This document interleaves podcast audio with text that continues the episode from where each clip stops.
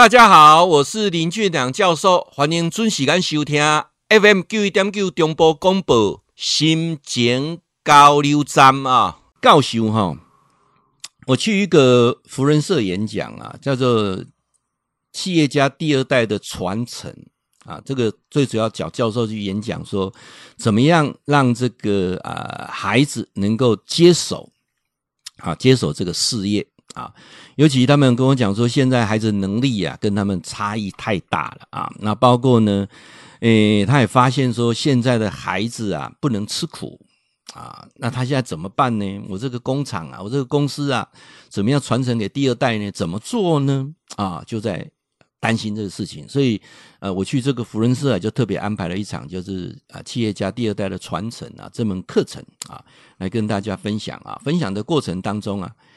我就发现呐、啊，我们我们现在很多像四年级生、五年级生、六年级生 这一代的人哦，有很多事情没有想开、没有看透、没有放下，那是什么？各位不可否认啊，我们要对自己的父母养老送终，这是天经地义。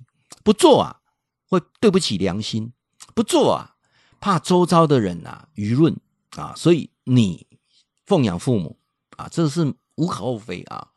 但是我们这一代又不敢面对的是，现在年轻的这一代是可能没有能力，也没有那个主观意识会养你哦。啊，那我我这样讲的时候，他们就一点头啊。我说，那你有没有去理解他们？现在年轻人所面对的压力是比我们大太多，他们现在接受的资讯量跟我们以前接接受资讯量是不一样啊。我讲一句想抽出啊，大概参考了啊。你那是四年级生、五年级生、六年级生啊，六年级生可能呃还没有感受那么深呢，四五年级生的感受最深。无论从这边等来啊，理论上差不多在传播啊嘛啊，那我们都先成家再立业，一定会会大概二十八岁前就结婚了，好，然后呢，大概三十岁之前大概都两三个孩子了。那我们那个年代啊，只要找一份工作，太太不见得要工作哈，找到一份工作。起码买个房子绝对没有问题啊！我们那个年代是这样哈，生两三个孩子啊，培养到大学也没有问题。我们那个年代是这样。看这各位，你现在的小孩的年代呢？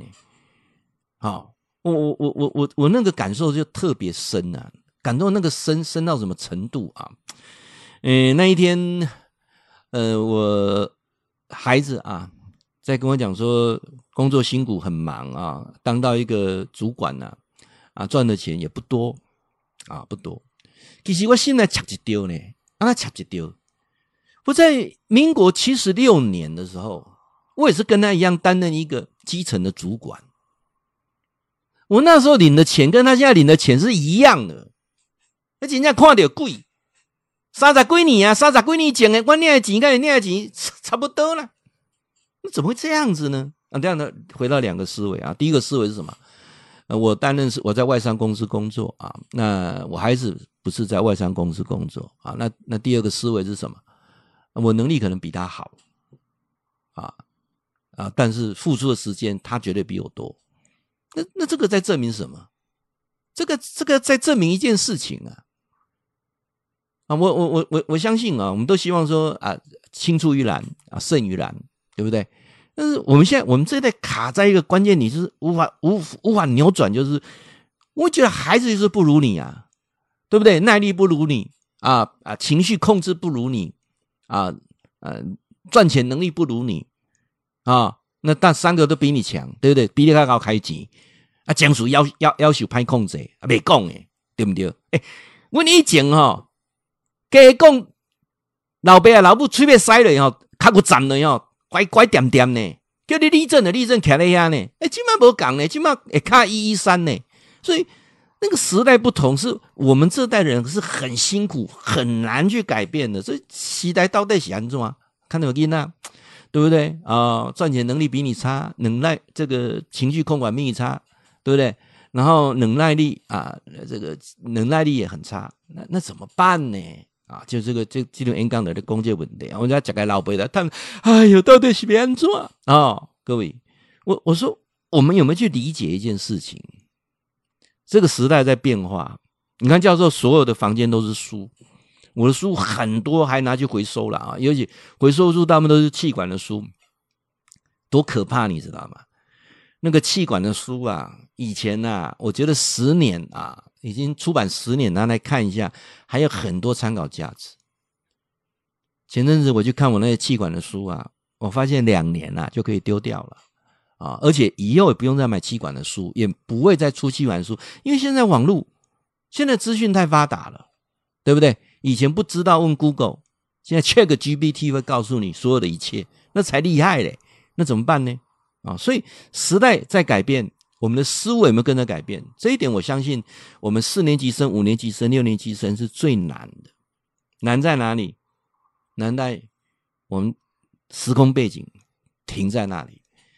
我在演讲过程提到说，人必须接受一件事情，尤其你今晚在听我空中讲堂在讲这段，你是四年级生、五年级生、六年级生的，认真听；你是七年级生、八年级生的，把这一段转贴给你的父母。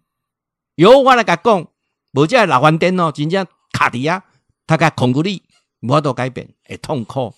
教授，我没办法贴给你，贴给我父母，为什么？因为他们不会用啊。那你就我多，啊，你不你的这影片哦，你播播给他看，啊，不不要弄。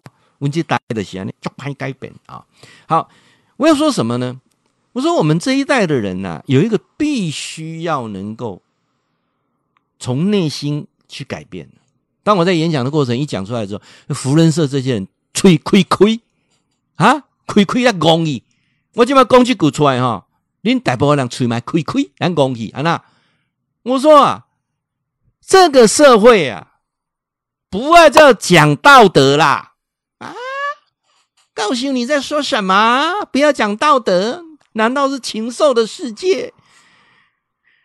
是不是禽兽世界？我不知道。第一个道是什么？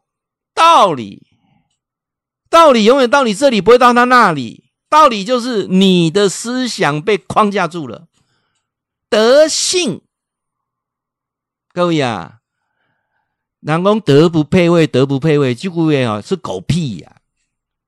你看看那些政治人物坐的位置，哪一个德又配位的啊？他的位置跟德性绝对不不相干嘛！没听过政治是最高明的骗术，了解意思吗？哦，啊，骗能够骗骗骗众人，对不对？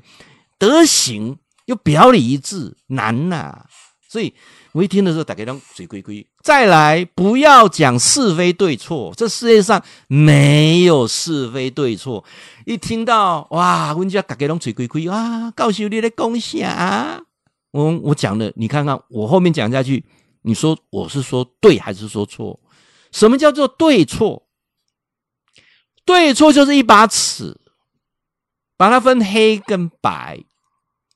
我说，世界上自从啊，自从我们进入两千年，一九九五年，Windows 三点一改成 Windows 九五开始，开始这个所有的电脑开始做互联的动作。到了两千年的时候，地球变平了，这是所有的事情的传递，七分钟之内都会知道。这世界上啊，当然除了那个啊。所谓的铁幕的国家就不见得能知道了啊！大部分的国家七分钟都会知道那个信息，所以资讯传达太快了，在这种快速资讯之下，很多的价值观就开始扭曲了啊！我我不能讲扭曲，扭曲就太主观了，就不符合你的期待了。我们讲对跟错经不起时间空间的考验。我公开教我两公教授，你你你你你你怎么讲说经不起时间空间的考验？我说啊，各位。你想想看啊，十年前跟十年后的改变，没有绝对的对跟错。什么叫没有绝对的对跟错？我们举个例子好了，同志这件事情啊，我想很多人对同志现在已经从开始的很反感，到最后慢慢的视为是一种可以接受的常态。同志不是现在才发生的，从古至从古时候就有同志，只是那时候被掩盖住了。这样了解意思吗？啊，所以十年前谈同志这件事情，大家一定格格不入；十年后谈同志这件事情，这很正常，对不对？那人家个人事情有什么好好好干涉的？了解意思吗？啊，那譬如我在这边谈同志，假设我如果到阿拉伯的世界谈同志，诶，我可能被抓走了，了解意思吗？我在阿拉伯如果是个同志，我可能被石头被被丢死了。所以不同的空间、不同的时间哦，十年前、二十年前啊，在不同的的地方的国家，对同志这件事情，他就没有一定的对跟错。这样这样了解意思吗？人跟人之间哦，那一把尺是建立在相互理解，而不是太期待于对跟错。啊，你讲是不是啊？我有一段个讲了啊，你也个了解的讲啊，教授，原来第二代的传承是咱这位老板的爱改变哦，无唔对啊，你若无改变，你也造成别人的痛苦；你若无改变，你跟你嘛痛苦。我讲一句啊，怨天怨地啊，满嘴的道德伦理，满嘴的所谓的社会规范等等，你讲你讲家讲啊，吹个砖破哈。你哪怕都改变你的思维哈，你会让周遭人痛苦，你自己也很痛苦。来，规章继续甲刷了啊！会记你哈，固定时间甲咱锁定 FM 九一点九中波广播啊，心情交流站林俊良教授伫空中甲您答复问题。